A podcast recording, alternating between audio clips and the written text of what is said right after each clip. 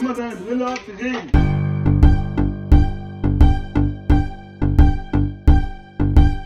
Gonzo Podcast.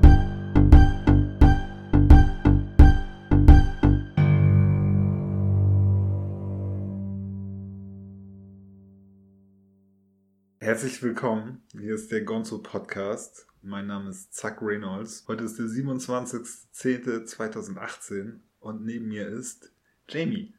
Hallo, Jamie. Hallo, zack. Wir sprechen heute über die Generation Y. Warum? Weil ich heute beim Rudern einen Podcast gehört habe über die Generation Y und seitdem sehr bestürzt bin, zu dieser Generation zu gehören und einen Ausweg suche. Wann bist du geboren? 87. Okay, ich bin 83 geboren, also wir sind die Generation Y. Das ist Millennials, ne? Das ist das Gleiche. Das weiß ich nicht, aber Ich habe das, ich hab das gegoogelt und das ist das Gleiche. Okay. Was, ist daran so schlimm? In diesem Podcast, äh, in dieser Folge wurde ein Bild gezeichnet von einer Generation, die keine Werte mehr hat, Ist das schlecht? beziehungsweise die Werte, die sie hat, völlig von der von ihrer Elterngeneration übernommen und nicht kritisch hinterfragt, die elastisch sind in dem, wie sie sich selbst definieren und Emotionen so fühlen, wie ähm, wie sie glauben, wie es in dem Moment für sie am nützlichsten ist. Und ähm, Freundschaften sind ähm, auch nicht mehr so intensiv und sondern eher ähm, stehen eher unter dem stehen eher unter dem, dem der Frage, was bringt mir diese Freundschaft? Zweckfreundschaften. Ja. Keine Werte. Ja, doch Werte schon, aber eher so traditionelle Werte wie also das dieser der Rückfall auf die Familie, aber keine also kein kritische hinter, kein kritisches Hinterfragen der Werte, sondern das eins zu eins Übernehmen der Werte der Elterngeneration. Quasi das System ähm, nicht das System hinterfragen, sondern versuchen das System zu optimieren. Hä, ist das schlecht? Sind die Werte unserer Eltern so scheiße? Das kommt, glaube ich, ganz auf die Eltern drauf an. Okay, aber Ich glaube, es ist aber schwierig, wenn du deine Werte nicht, also wenn du halt etwas eins zu eins überni- übernimmst, ohne es überhaupt kritisch zu hinterfragen. Aber das habe ich zum allerersten Mal gehört, dass die Generation Y die Werte ihrer Eltern übernehmen würde. Und dann auch noch unkritisch. Deswegen Hast du bin ich ja so bestürzt. Hast du das Gefühl, dass das bei dir so ist? Das überlege ich die ganze Zeit und ich habe mich teilweise echt ertappt gefühlt. Also ich bin jetzt, ähm, ob ich die Werte meiner Eltern, ich, nee, ich glaube ich nicht, nicht alle. Hoffe ich zumindest. Wie ist es denn bei dir? Ja, schon, schon glaube ich. Also, ja, was heißt Werte? Welche Werte soll man haben? Also, ich habe sehr viel Wert auf Freundschaft gelegt immer. Also ich weiß nicht, ob meine Eltern das auch gemacht haben. Meine Eltern waren, glaube ich, mehr so familienzentriert. Aber ansonsten habe ich schon, glaube ich, so, so Ansichten von meinen Eltern übernommen. Auch so politische Einstellungen. Also ich glaube, die politische Einstellung meines Vaters und meine, die unterscheidet sich nur in Nuancen. Also ich finde meine Werte auch gut. Ich finde eher Werte von anderen Menschen scheiße. Nicht, nicht meine eigenen. Ähm, in, in diesem Podcast ging es halt auch darum, dass die äh, sogenannten Babyboomer, also unsere Elterngeneration, halt ähm, stabile inneren, in, inneren Kompost hatte, halt, äh, Kompost hatte, Kompost hoffentlich nicht, was sie wollten und ähm, was ihnen wichtig war. Und dass die Generation Y, also wir, ähm, das immer sehr flexibel anpassen, ähm, unter dem Ziel halt möglichst ökonomisch erfolgreich zu sein. Quasi nicht mehr der, die Dame, äh, die diesen Vortrag hier, der dann im Podcast aufgezeichnet wurde, die sagte, bei den Babyboomern war es so, dass alles private politisch ist und bei der Generation Y ist es jetzt so, dass alles private ökonomisch ist. Und wir uns deswegen beispielsweise, sie hat ähm, das auch äh, Beispiele aus der Arbeitswelt genommen, dass wir halt unsere Generation viel mehr ähm, mit sich machen lässt, viel mehr ähm, erduldet und dann, wenn es nicht perfekt ist, äh, den Fehler bei sich sucht und in einem ständigen, in einer ständigen Optimierungsspirale sich befindet. Also immer das immer besser machen zu wollen, besser machen zu wollen, besser zu machen zu wollen und gleichzeitig halt diese ganzen Strukturen nicht hinterfragt. Äh, Ich habe genau, ich hab genau das Gegenteil gelesen über die Generation Y. Dass, Das ist abgefahren. dass wir mehr Wert auf Work-Life-Balance legen und keine Karriere mehr machen wollen, so uns lieber so selbst verwirklichen wollen. Und das auch. Also wir wollen alles. Wir wollen uns selbst verwirklichen, arbeiten, äh, die Arbeit, wir arbeiten nicht nur um zu arbeiten, sondern um uns auch äh, selbst zu verwirklichen. Dann brauchen wir ein, ähm, wollen wir ein gutes Sozialleben, wir wollen eine super Partnerschaft, wir wollen quasi alles. Wir wollen einfach einen tollen Instagram-Account. Ja, ja, viel Social Media. Das habe ich auch gelesen, aber ich weiß nicht, ob das so stimmt. Ich fand das Bild, was sie, also ich kann mich jetzt ähm, nicht mehr an, an ähm, jede These erinnern, war ich sehr bestürzt, war ich ja wirklich sehr bestürzt. Und ähm, ja, es, es war, war ein Bild von einer Generation, die einerseits, also sie, sie ähm, verwies einem auf den Film Oh Boy, wo Tom Schilling hier die Hauptrolle spielt und er ja quasi sich so durch Berlin treiben lässt, sich äh, wirklich ohne wirklich zu wissen, was er will. Er scheitert schon dabei, einen Kaffee zu bestellen, weil es so viele Möglichkeiten gibt, diesen Kaffee zu bestellen oder einen Kaffee zu bestellen.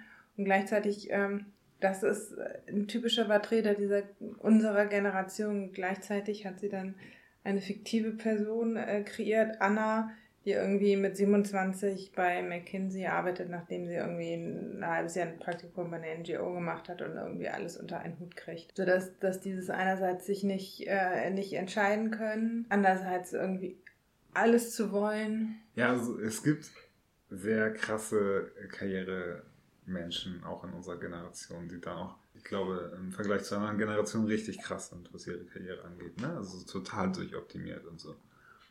Das kannst du ja auch machen. Du kannst dein Le ganzes Leben ausrichten darauf, dass du super optimiert bist und findest dann überall irgendwie neue Optimierungsmöglichkeiten, die es früher so gar nicht gab.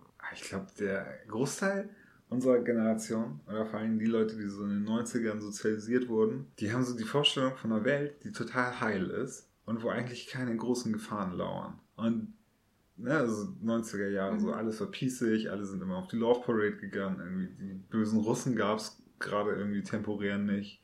Drogen waren noch einfacher zu bekommen. Weltfrieden, Drogen waren einfacher zu bekommen. Habe ich jetzt schon als These in den Raum geworfen. ja, ich weiß nicht. Ähm, ähm, Drogen waren noch viel, viel mehr verboten als heute irgendwie. Aber das ist, das ist ein anderes Thema. Aber ähm, ich glaube, diese Leute, die da so aufgewachsen sind, die ich auch ganz toll, haben sich nie so richtig Sorgen gemacht und haben immer gedacht, es würde so super flauschig weitergehen und noch besser werden. Ja, und dann kam aber, ähm, das meinte die Dame in dem Podcast auch, dann kam halt diese Agenda 2010 und das hat, ähm, war, sei sehr prägend für unsere Generation, weil dieses ähm, stabile äh, Arbeit, diese stabile Arbeitsbiografie, die unsere, die unsere Elterngeneration hatte, weil die halt völlig weggebrochen ist. Und ähm, das führte gleichzeitig dazu, dass wir quasi wieder der Rückfall auf die Familie als soziales Netz, was wiederum dazu geführt hat, dass diejenigen, die halt nicht aus der Mittelschicht oder Oberschicht kommen, die halt dieses soziale Netz nicht haben, dass die halt weiter ähm, abgedriftet, ist quasi dieser, dieser ähm, dass sich ein Spalt zwischen der ähm, in der Generation dahingegen manifestiert hat, äh, wo jemand hergekommen ist, dass das krasser war als in der Generation davor. Die Ungerechtigkeiten werden größer. Ja. ja. Und ich glaube auch, dass unsere Eltern das nicht so richtig verstehen können, ähm, was für krasse Möglichkeiten die hatten, Reichtum aufzubauen. Also allein dadurch, dass es hohe Zinsen gab, so höhere Zinsen als Inflation und das ist so ein wirtschaftlichen Boom über viele Jahre, über, keine Ahnung, 30 Jahre oder so in Deutschland gab. Und die hatten ja nie irgendwie so, so richtig Sorgen, dass ihre Rente jetzt nicht sicher ist. Oder so. Während wir, ganz ehrlich, ich glaube nicht, dass wir irgendeine nennenswerte staatliche Rente irgendwann mal bekommen werden. Also so diese normale Rente, die so gesetzlich vorgesehen ist, die wird uns, glaube ich, gar nichts bringen. Überhaupt nichts. Vielleicht sind wir die Ersten, die Kinder kriegen müssen, damit sie im Alter was zu essen haben. Also die erste Generation seit zwei Generationen. ja, also was glaube ich für unsere Generation extrem prägend ist, ist so ähm, zu merken, wie krass schnell sich die Welt wandelt. Und dieses so diese Vorstellung zu haben, dass in zehn Jahren die Welt nicht so ist, wie sie jetzt ist. Definitiv nicht. Und dass wir alle überhaupt nicht wissen, wie sie dann sein wird. Aber dass wir jetzt schon wissen, es wird anders. Es wird nicht so bleiben, wie es jetzt ist. Dadurch fehlt uns eine riesige Sicherheit. Genau, und das ist genau diese Elastizität, über die ähm, gesprochen wurde. Weil wir halt diese Sicherheit nicht haben, sind wir quasi ähm, super anpassungsfähig und wissen dadurch, dass wir uns ständig immer an unsere Umgebung anpassen, äh, wissen wir gar nicht wirklich mehr, wer wir eigentlich sind. Das ist ja diese große Sinnfrage, die auch in unserer Generation so aufgekommen ist. Die Suche nach dem Sinn des Lebens. Also es geht genau einher mit dieser ähm, Unsicherheit und diesen vielen Möglichkeiten und nicht zu wissen, welche Möglichkeit morgen noch mal äh, noch überhaupt vorhanden ist und welche Möglichkeit die richtige ist. Ähm, das, ja. Ich glaube, wir sind auch so eine Generation der Religionslosigkeit oder der zu viel Religion auf einmal. Ja, das sagten also, sie auch, dass uns es, so eine Kultur als Baldachin fehlt. Es gibt nicht, also du wächst, keine Ahnung, in den 70ern in Bayern auf und alles um dich herum ist katholisch. Und äh, wenn Leute so, keine Ahnung, Muselmänner oder so von, von weit herkommen, so, dann gehören die nicht dazu. Dann das ist nicht deine Kultur. Also deine Kultur ist katholisch, alles um dich herum ist katholisch, so, es gibt da keine Fragen. Und ja, keine Ahnung, in Norddeutschland und vielleicht so, alles ist evangelisch, so, alles ist protestantisch. Und jetzt ist es so, glaube ich, dass von unserer Generation, ich kenne jetzt so keine Zahlen, sondern die Zahlen der Gesamtbevölkerung, aber ich würde davon ausgehen, dass von unserer Generation die meisten Menschen erstmal überhaupt nicht christlich sind überhaupt nicht religiös sind, ähm, dass die, die religiös sind, dass sich das irgendwie aufteilt. Tausend verschiedene Facetten. Jeder so seine eigene Religion sich irgendwie zusammenbaut, so, so, so Individualreligion, so. So nach dem Lego-Prinzip? Patchwork-Religion. Ja, ja, genau, mhm. so. Ne, so, dass du Leute fragst, ja, glaubst du eigentlich an Gott? So, ja, aber bist du nicht schwul? Ja. Aber steht nicht in der Bibel, dass man Schwule umbringen soll? Da habe ich ausgeblendet aus meiner Rede. Weißt du so? Und, ähm, sind wie in den USA, ne? Da hat ja auch, kannst ja auch äh, dir jede Ecke eine neue Kirche suchen. Bist, und wenn ja, du wobei, keine findest, dann gründest du selbst eine. Ja, hey. wobei, na, in den USA sind diese Evangelikalen ja schon ziemlich krass, ne? Und groß und viele. Und es gibt verschiedene Richtungen. Ja, das ist das Ding. Überall, überall gibt es immer verschiedene Richtungen. Und jetzt hat man Zugriff auf alle möglichen Richtungen. Du könntest dich einer evangelikalen Kirche in den Südstaaten der USA anschließen, ohne deine Wohnung in Hamburg-Altona verlassen zu müssen. Das geht alles so, ne? Du kannst sonntags morgens die Predigten live streamen und du kannst machen, was du willst. Du, es gibt kein, es gibt niemanden mehr, der irgendwelche Werte vorgibt. Außer unsere Eltern. Und das sind die, deswegen ziehen wir uns darauf auch immer wieder zurück. Ja, unsere Eltern sind doch auch irgendwie beeinflusst, auch von uns beeinflusst. So. Oder? So, meine Mutter wollte früher mit mir beten, als ich klein war. Als, als ich drei war ja. oder vier. Und dann meinte ich zu ihr, ich würde da nicht so dran glauben. Und mein ganzes Leben lang erzähle ich ihr, dass das völliger Schwachsinn ist, an die Existenz von irgendwelchen unsichtbaren Wesen zu glauben. Ich glaube nicht, dass es irgendwie spurlos an denen vorbeigeht. So, also, das würde mich interessieren. Ich glaube, es gibt so eine Wechselwirkung. Nicht nur, dass wir von den Werten unserer Eltern geprägt werden, sondern dass auch unsere Eltern, zumindest wenn es so ein, eine heile Familienstruktur und Austausch gibt, dass sie dann auch von uns geprägt werden. Und, ja, keine Ahnung, so, es gibt auch nicht mehr so Führungsfiguren, die uns. Werte vorgeben. Also die letzte starke Führungspersönlichkeit in Deutschland, die uns irgendwelche Werte vorgegeben hat, ist jetzt auch nicht so gut. So, aber wenn du dir jetzt so mächtige Politiker anguckst, was für Scheiße die bauen. Irgendwelche mhm. Journalisten in irgendwelchen Konsulaten in Scheiben schneiden. Oder rumhuren irgendwie. Hier Donald Trump hat eine hübsche Frau, die ein Kind von ihm zur Welt bringt. Und zwei Tage später fickt mit einem Pornostar rum. Aber ich muss sagen, wir suchen uns. Und kommt damit durch. So, die, die Gesellschaft ist nicht so, dass sie sagt so, warte mal, das hat der gemacht, der soll bitte zurücktreten. Das ist nicht so. Äh, man kommt damit durch. Aber ich würde schon sagen, dass wir uns äh, Wert oder dass wir schon also uns Vorbilder in Anführungszeichen suchen, aber die wechseln ständig. Das ist das Absurde. Das ist diese, dieses, dieses, äh, äh, finde ich, dieses Sinnbild für unsere Generation. Dann suchen wir uns einmal irgendwie so einen veganen Ernährungsguru, dem alle hinterherlaufen. Dann das nächste Mal ist es die Frauenbewegung, wo alle hinterherlaufen. Es ist immer so, ähm, so ein Jahr, wo wir ein Vorbild haben und dann ist nächstes Jahr wieder ein anderes. Es ist ein bisschen so wie auf dem People's Magazine, wo es immer den einmal im Jahr den Sexiest Man Alive gibt. Das ist irgendwie so, als ob es einmal im Jahr so, okay, es ist jetzt unser neues Generationsvorbild. Und jetzt ernähren wir uns alle vegan. Ja. Und nächstes Jahr gehen wir alle auf Demonstrationen für mehr Frauenrechte. Sowas Absurdes.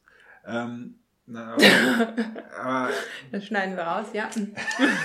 nee, zum Beispiel, guck mal, so, ich glaube, weißt, Anfang der 90er, so gab es einen Pop-Superstar, so, oder vielleicht fünf. So, ne? Zum Beispiel so Michael Jackson. Alle oh, Leute ja. waren Michael Jackson-Fans. Oder, äh, keine Ahnung, es gab so ein paar Stars. Es ist so mega krasse, super Megastars. Und Backstreet Boys. Heutzutage gibt es einfach zu viele Musiker. Justin Bieber war so der Letzte, der die Teenie-Herzen hat höher schlagen lassen. Ja, wenn du so auf die Zielgruppe Teenies abzielst, so, dann kannst du, glaube ich, noch so. Äh, da kannst du die Struktur noch so beibehalten, dass es so wenige Superstars das gibt. Liegt aber auch daran, weil die immer ihre Eltern mit zu den Konzerten nehmen müssen. Das heißt, dann müssen sie immer doppelt Karten kaufen. Ja, und ich glaube auch, weil ähm, Kinder noch so mehr Gruppenzwang haben. Mhm. Irgendwann bist du älter und Gruppenzwang ist dir scheißegal.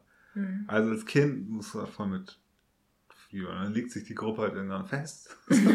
Justin Bieber und Ariane Grande sind jetzt Stars und dann ist das so. Aber würdest du auch sagen, dass ähm, wir zwar Vorbilder haben, die sich aber ständig wechseln? Ich, ich glaube nicht mehr, dass wir so kollektive Vorbilder haben. So, sondern jeder hat so komische kleine Vorbilder für sich alleine. Ich würde schon sagen, dass so, vielleicht nicht alle, aber so ein Großteil, als dieses als vegane Ernährung plötzlich so hip war, ja, ist ja immer noch hip, aber das war dann extrem hip oder auch als ähm, Frauenrechte so hip waren. Ich meine, die Generation davor. Damals hat, als Frauenrechte so hip Ja, das ist, ist jetzt Zum auch erst. Glück ist das vorbei. Ist, seit zwei Jahren sind irgendwie, äh, gehen immer so, so Wellen, was ich sehr begrüße, weil mir das ein Thema ist, was mir wirklich am Herzen liegt. Aber das ist immer so, so in Wellenbewegung dann gibt es einen neuen Hashtag und dann gibt es wieder das nächste Thema. Das ist vielleicht Achtsamkeit oder so. Und dann kommt wieder vielleicht Ernährung. Ja, aber warte mal, guck mal, äh, guck mal wenn, wenn du sowas sagst, dass es überhaupt sowas wie Hashtags gibt. Guck mal, wie lange gibt es Twitter? Seit jetzt, glaube ich, zehn Jahren. 2008. Und ich glaube, ich bin seit 2011 oder so bei Twitter. Und vor, ich glaube, fünf Jahren habe ich das Wort Hashtag nie in irgendwelchen Medien gehört. Da wussten Leute nicht, was das ist. Also wenn du das jetzt so als ein prägendes Element dieser Generation beschreibst. Nee, das würde ich nicht machen. Ich würde nur sagen. Also das ist ein Techniktrend, den gab es vor ein paar Jahren noch nicht. Ich habe das nur als Beispiel genommen. Ein paar Dutzend halt, Monate ist das her, da gab es sowas nicht. Ich habe das halt eher so als Beispiel genommen, um zu sagen, ähm, dass halt Themen oder so, ähm, was halt wichtig ist, was quasi von einem Kollektiv, von der Generation natürlich nicht von allen, aber von einem Großteil irgendwie jetzt als wichtig empfunden wird, dass es halt relativ schnell wechselt. Viel schneller als früher. Ja, und das ähm, da halt diese Elastizität irgendwie auch beschreibt. Ja. Plötzlich ernähren sich alle vegan. Aber zu der Ernährung, ne? Und dann ist, äh, ist Ernährung wieder gar nicht mehr so interessant, sondern dann wie gesagt, geht es dann um, um, um Gender-Fragen und dann ist es auch nicht mehr so ganz interessant und dann kommt das nächste. Und alle sind immer so voll dabei und sacken dann so in sich zusammen. Also es gibt wenig Themen, die einen wirklich begleiten. Aber zum Beispiel Ernährung, ne? Und zum Beispiel Veganismus und so. Ich glaube, das ist. Natürliche Auslese? nee, ich glaube, das ist eine Ersatzreligion. Ja. Und auch, ja. Ich habe mich nämlich glutenfrei ernährt. Ja. Da war ich in einem äh, Restaurant und ja. auf der Karte stand so Salat und dann war da so ein grüner Sticker drauf. Vegan. Und ja. so, ich blätter so weiter und dann steht da so 220 Gramm argentinisches Rumsteak und dann war da so ein grüner Sticker drauf. Glutenfrei. cool. Nee, äh, ich glaube, ähm, diese Art von Ernährung sind Religionsersatze, wirklich. Ja, das also glaube ich so, auch. du kannst anderen Leuten erzählen, dass sie das falsch machen. Du hast so Glaubenssätze, denen du denen erzählen kannst. Du kannst es missionieren. Du, du kannst versuchen, dass die auch sowas essen wie du. Und du kannst dich besser fühlen. Also gerade bei, wenn du so auf Sachen wie Tiere verzichtest, kannst du dich ja irgendwie so moralisch damit erhöhen, dass du sagst, du bist ein besserer Mensch, weil du nicht so viele Tiere tötest. Und du ähm, hast das Kollektiv, also du hast eine Gruppe, die das genau so spiegeln, mit denen du dich quasi austauschen kannst und ihr euch dann ja, gemeinsam genau. in so einem... Ihr verstärkt euch dann gegenseitig. Ja. Wobei Religionen einen nicht umbringen. Und ich glaube, so veganes Leben bringt einen irgendwann um. Deswegen ja, kippen die meisten auch wieder zurück und essen dann irgendwann tierische Eiweiße. Ja. Und das ist. Ähm, da waren andere Religionen nachhaltiger. Ja, und das ist aber auch genau das, was ich meine mit dieser Elastizität, dass es immer nur einen bestimmten Zeitraum im Leben unserer Generation extrem wichtig ist. Und dann die, und das mit einer Intensität und Leidenschaft gelebt wird und das dann plötzlich wieder komplett weg ist. Ich habe den Ofen angemacht, um zu heizen. Okay, cool. Thema Klimaerwärmung. Ähm, ja, wir, mal aus. Wir leben auch in so einer Zeit, ich weiß nicht, ob andere, keine Ahnung, meine, Mit heizen? Meine Mutter hat mir mal erzählt, sie hatte wahnsinnige Angst irgendwie bei der äh, Kuba-Krise, Schweinebucht-Invasion, dies, das, dass jetzt die Welt atomar ausgelöscht wird. Und ähm, bei uns ist es so, wir wachsen auf so, und uns wird die ganze Zeit erzählt, warum es nicht klar geht, wie wir leben. Dass es nicht klappen kann, dass die Meere demnächst leer gefischt sind, mhm. dass die Meere ansteigen, dass große Teile von Afrika einfach komplett austrocknen, dass die ganzen Leute dann hierher kommen, dass es Kriege um Wasser geben wird. Ähm, Darum kümmert sich Nestle hier. Dass alles irgendwie viel heißer wird und verbrennt und dann bricht der Golfstrom zusammen und dann ist überall Eiszeit und wir erfrieren und ganz viele von solchen Prognosen, die alle darauf hinauslaufen, dass sie irgendwie ausgelöscht werden. Bald. So. Und gleichzeitig erleben wir so Politiker-Generation oder die Generation der jetzt Machthabenden, die offensichtlich sich nicht darum kümmert. So, ne? so ein Armin mhm. Laschet, der sich da hinstellt und die Jobs der Kohlearbeiter retten will, während Leute, die irgendwie glaubwürdig klingen und sagen, wir müssen sofort aufhören, diese CO2-Sachen aus, aus der Erde zu holen und zu verbrennen. Ich glaube, das hat er sich bei Trump abgeguckt. Das ist ein anderes gutes Stichwort. Wir sind eine Generation, die jetzt gerade so erwachsen wird viel, viel, viel später als andere Generationen, werden wir jetzt gerade irgendwie erwachsen und fangen an, uns für Politik zu erklären, äh, für Politik zu interessieren. Und genau jetzt gleitet alles in so eine totale Absurdität ab. Das, was früher so an verlässlichen Werten innerhalb von der Politik und der Weltgemeinschaft gab und so, das ist jetzt alles nur noch wie so, so eine Satire, Reality-Show. Nichts scheint mehr irgendwie real zu sein. So Donald Trump ja, der Typ aus dem Fernsehen, ja, der bei den Simpsons der Präsident ist, ist jetzt der Präsident und benimmt sich noch schlimmer als der Typ bei den Simpsons. Und gleichzeitig erzählen uns Leute, dass die Welt untergehen wird demnächst und wir alle sterben. Und wir kriegen eh keine Rente. Es gibt keinen Gott und das Leben hat keinen Sinn. Und Tiere sterben. Und Tiere sterben. Und ja, das können wir aus unserem Leben machen, was wir wollen. Was wollen wir aus unserem Leben machen?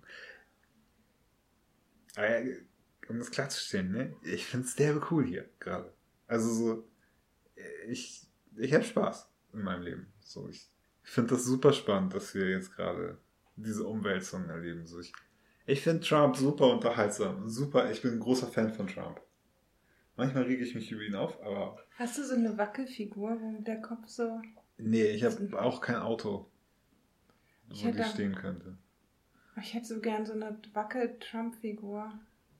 Wir können dir ich eine wollte, besorgen. Ja, ich wollte eigentlich so eine von Putin haben. Aber von Trump wäre auch nicht schlecht. Vielleicht von beiden. Und ich stelle den Papst dann zwischen die. Wir könnten so Politiker-Wackelfiguren sammeln. Ja, ich würde so gerne einen noch von Kim Jong-un, solange es die noch gibt, solange es sie noch gibt. So eine kleine, dicke Wackelfigur. Glaubst du, es wird ihn nicht mehr geben? Glaube ich, das wird ihn nicht mehr geben. Oh, das ist so ziemlich. Machst du dir Sorgen um ihn? Hm, Es ist ziemlich makaber, über den möglichen Tod eines politischen Führers zu sprechen. Aber ähm, mh, ich, es kommt drauf, also Hast du konkrete Gründe zur Annahme? leider nicht. Ich wünschte, ich hätte eine gute Verschwörungstheorie. Aber ich habe leider keine gute Verschwörungstheorie. Was regt dich äh, an anderen Menschen unserer Generation am meisten auf? Ähm, diese, diesen, Opti A, diesen Optimierungswahn, der regt mich auf. Und B, dieses Bild nach außen leben, dieses, dieses Gefällige quasi, dass, ähm, dass man nicht kritisch ist, dass man ähm, auch nicht mal ähm, dazu halt so ist, wie man ist, sondern dieses, dieses Gefallen wollen. Dieses Instagram-Account leben. Und, und halt dann halt ähm, diesen mit, äh, verbunden mit diesem Optimierungswahn. Das nervt mich wahnsinnig. Weil ich mich davon auch unter Druck gesetzt fühle. Und das gar nicht möchte. Kann es sein, dass Instagram einen negativen Einfluss auf dein Leben hat? Nee, ich habe äh, meinen äh, großartigen Instagram-Account mit ganzen 100 Followern, wovon ich sag mal so 80% meine Familie ist. Ähm, Du hast eine ziemlich große Familie. äh, ja, ich habe viele Cousins und die haben sehr viele Kinder alle.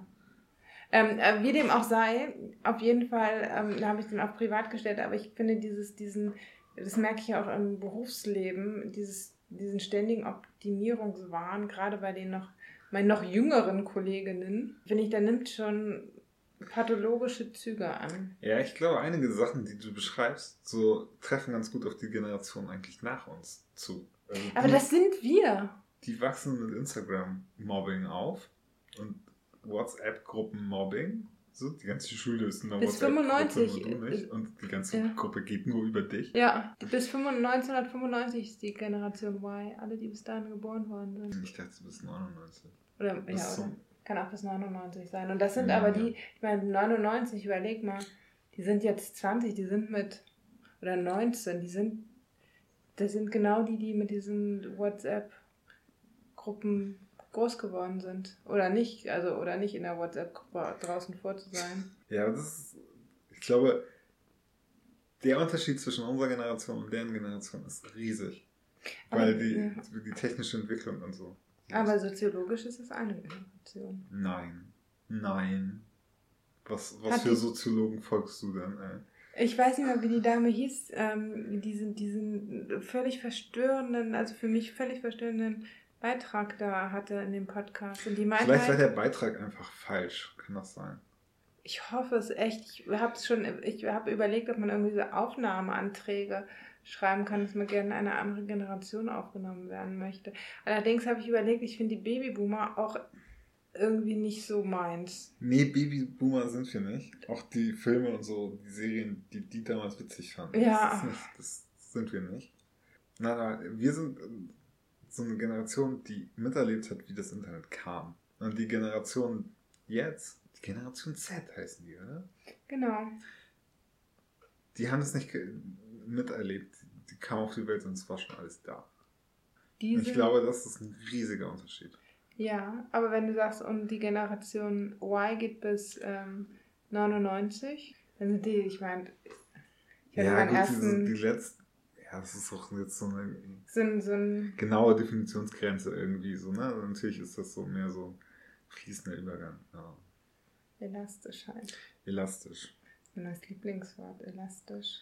Also, was ich manchmal komisch finde an unserer Generation, äh, ist, dass die sich so um Probleme kümmern, die ich nicht so wichtig finde.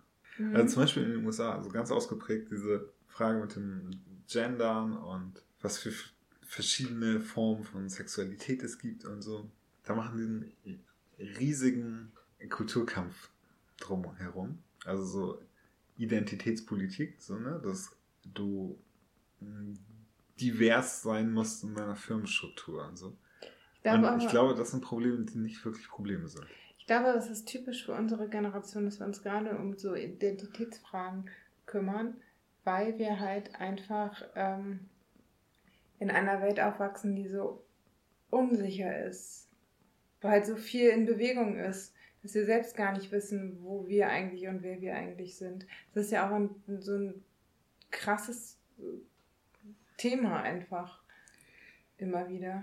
Aber was genau meinst du mit Unsicherheit? Also Unvorhersehbarkeit? Irgendwo? Ja, also ich meine jetzt auch generell die, die ähm, politische Situation und die gesellschaftliche Situation. Also das ist ja, ich meine mit... Ähm, aber es gibt, guck mal, wir haben so wenig Kriege gerade.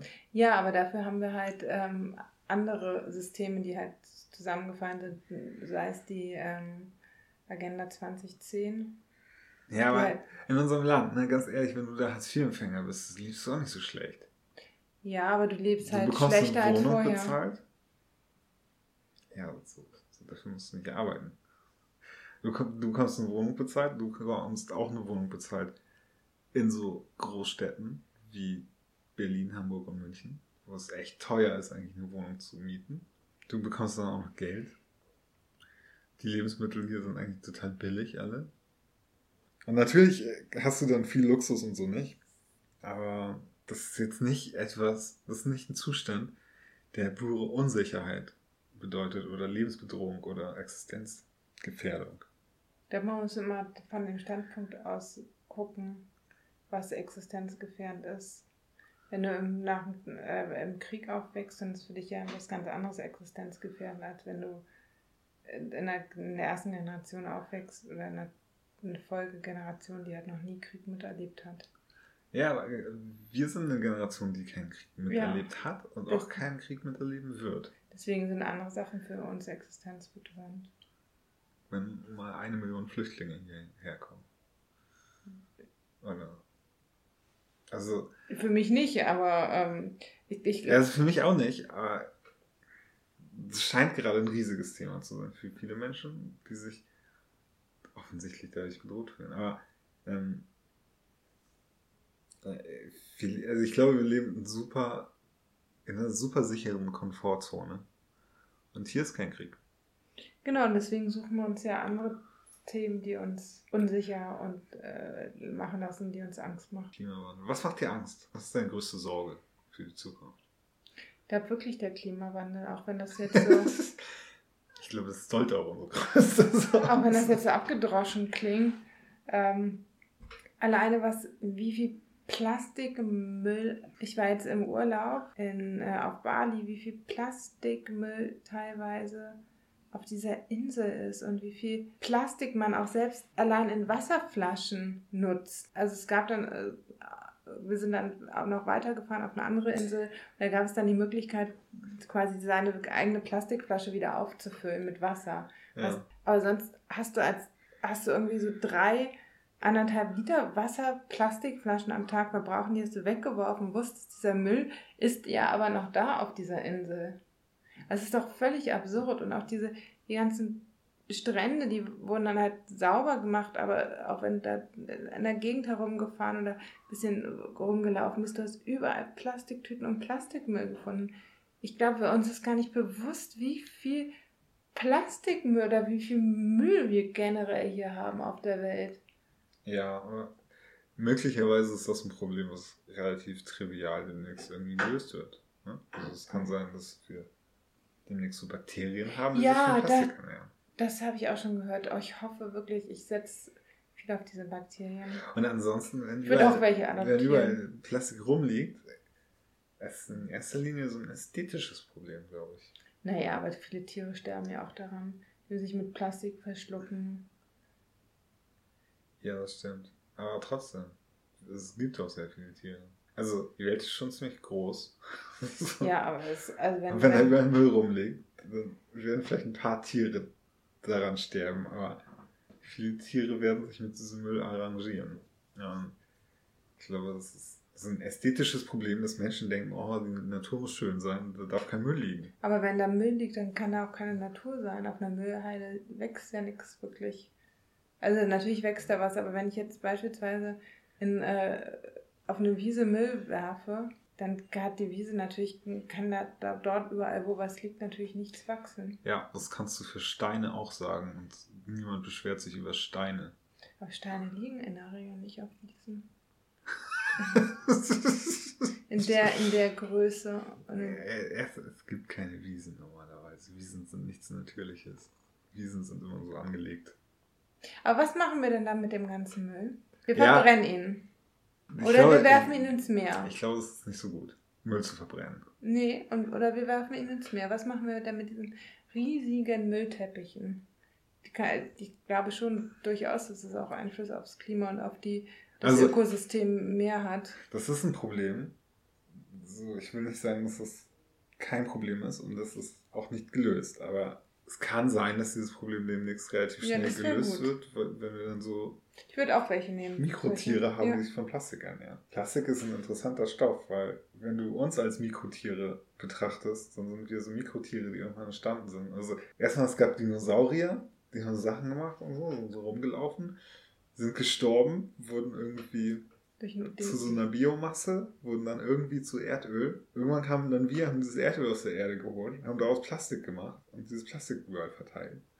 Und möglicherweise verschwinden wir auch irgendwann wieder. Und das Plastik ist dann auch da. Macht es dann aus uns auch Sachen? Ja, also vielleicht kommen dann irgendwelche anderen Lebensformen. Vielleicht Bakterien, die auch von uns irgendwie künstlich erzeugt wurden oder so, die sich dann von Plastik ernähren. Also die Geschichte der Welt wird schon irgendwie weitergehen.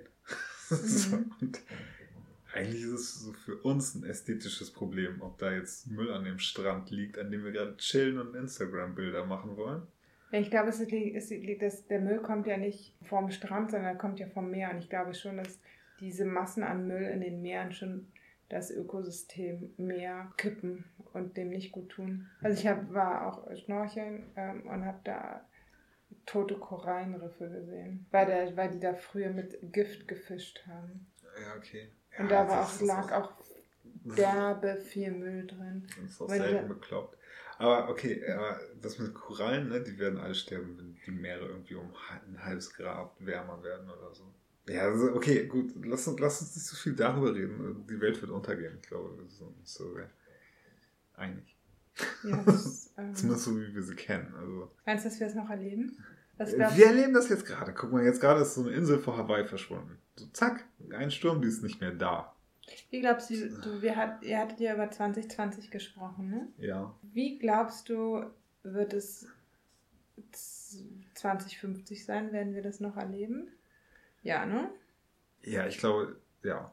Also, Ich wenn wir auch. nicht irgendwie durch einen Unfall sterben oder durch so eine unerwartete, plötzlich aufkommende, fiese Krankheit, äh, dann werden wir das erleben. Und ich glaube, es wird richtig abgefahren dann. Also, es kann sein, dass es das echt so ins Negative abdriftet. Zum Beispiel, ähm, wenn Lebens.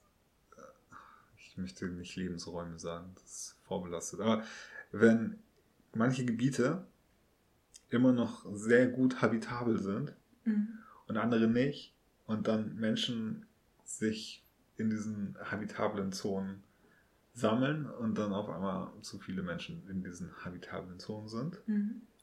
und dann so Verteilungskämpfe Mhm. in diesen Zonen anfangen. Und ich glaube, hier so Mitteleuropa wird auf jeden Fall so eine habitable Zone sein dann, Mhm. wenn man davon ausgeht, dass die Welt wärmer wird. Da kann, da kann schon echt viel Anarchie ausbrechen und Sachen kaputt gehen und so. Aber die positive Annahme wäre, dass wir voll krasse künstliche Intelligenz haben, die Mhm. voll viel durchoptimiert. Nicht mehr uns selbst durchoptimiert, sondern Arbeitsabläufe durchoptimiert, die von irgendwelchen Robotern erledigt Mhm. werden. Dass wir eine Produktion haben, was äh, Häuser, Lebensmittel, Mhm. Spaßartikel und was man sonst, sonst noch so braucht, ähm, derartig billig und derartig viel produziert, dass man nicht arbeiten muss. Mhm. Ich glaube auch, dass die ähm, Arbeitswelt der Zukunft ganz anders aussehen wird. Was und auch wie wir arbeiten. Ja, auch die Frage, wer arbeitet. Also, Ja. es ist schön, wenn man weiterhin arbeiten kann, wenn man das will. Aber es wäre auch schön, wenn so Arbeiten, die eigentlich keiner machen will, sondern Menschen nur machen, weil sie es nötig haben, weil sie irgendwie Geld brauchen, dass die von Robotern und so erledigt Ja, und das wäre. Wenn Hätten die wir mal wieder Zeit, so uns weitergeht. So, so. um den Klimawandel zu kümmern. Guck mal, das sind 30 Jahre. Wir liegen vor, vor 30 Jahren gab es eigentlich Nichts. Nicht Computer oder so, oder nicht Internet in irgendeinem nennenswerten Ausmaß. Und jetzt schon. Und die Entwicklung ist rasant. Und Und die geht immer schneller. Und wir werden an so einen Punkt kommen, wo auf einmal künstliche Intelligenz so gut ist, dass die die Produktion und die Entwicklung neuer Sachen übernimmt, auch neuer künstlicher Intelligenzen übernimmt. Und dann werden wir in einer witzigen, wunderbaren Welt leben. Ja, da freue ich mich. Wenn nicht vorher irgendwie Sachen kaputt gehen. Mhm. So, und wir komische Verteilungskriege haben. Oder irgendwie, es kann auch sein, dass irgendein, irgendein Scheiß passiert einfach und jemand auf den falschen Knopf drückt und eine Atomrakete abfeuert. Ne? Diese Gefahr, auch wenn das nicht so das Thema ist, die ist immer noch latent da. Wir haben immer noch ein Atomwaffenarsenal, das dutzendfach ausreicht, um die komplette Erde auszulöschen. Und auf dieser Welt gibt es auch echt Spinner. Mhm. Also so, so radikale Dschihadisten als populäres Beispiel, aber auch, keine Ahnung, irgendwelche anderen Spinner. Diese Sekte in Tokio, die die U-Bahn vergiftgast hat. Sowas kann auf einmal irgendwie entstehen. Die Reichsbürger, wir haben 19.000 schrecklich. Reichsbürger in Das ist Deutschland. so schrecklich. Das ist so verrückt. Das ist so schrecklich. Das ist so furchtbar. Das stimmt. Aber wollen wir kurz eine Pause machen? Hm. Weil wir müssen noch einmal ins Wunderland. Lass uns aufhören, wir gehen jetzt zu Alice ins Wunderland Ja. auf eine Party über uns. Und Ich würde mir das gern da noch ein paar Generationen, äh, Vertreter meiner Generation und der folgenden Generation anschauen. Also du hast mich ein bisschen beruhigt, muss ich sagen, aber auch nicht so richtig. also mache ich mir mehr Sorgen um Atomwaffen als um meine Generation. das ist quasi so eine, so eine Verlagerung. okay, aber ich glaube, was, was, was mir persönlich immer hilft, ähm,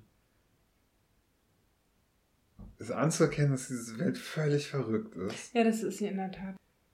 und dass es Spaß macht, dabei zu sein. Mhm. Muss ich nur ein bisschen locker machen. Ja, macht es locker. Ja. Komm, wir nehmen Wir jetzt ein ma- alkoholisches Kaltgetränk zu uns.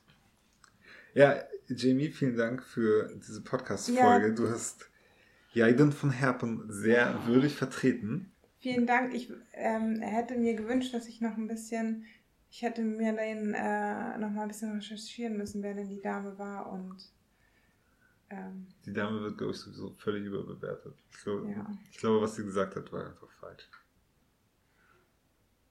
stimmt das. Ansonsten, wir können das auch recherchieren und in die Shownotes packen. Ja, das wäre gut. Das wäre mir wichtig. okay, alles klar, dann bis zur nächsten Woche. Tschüss. Tschüss.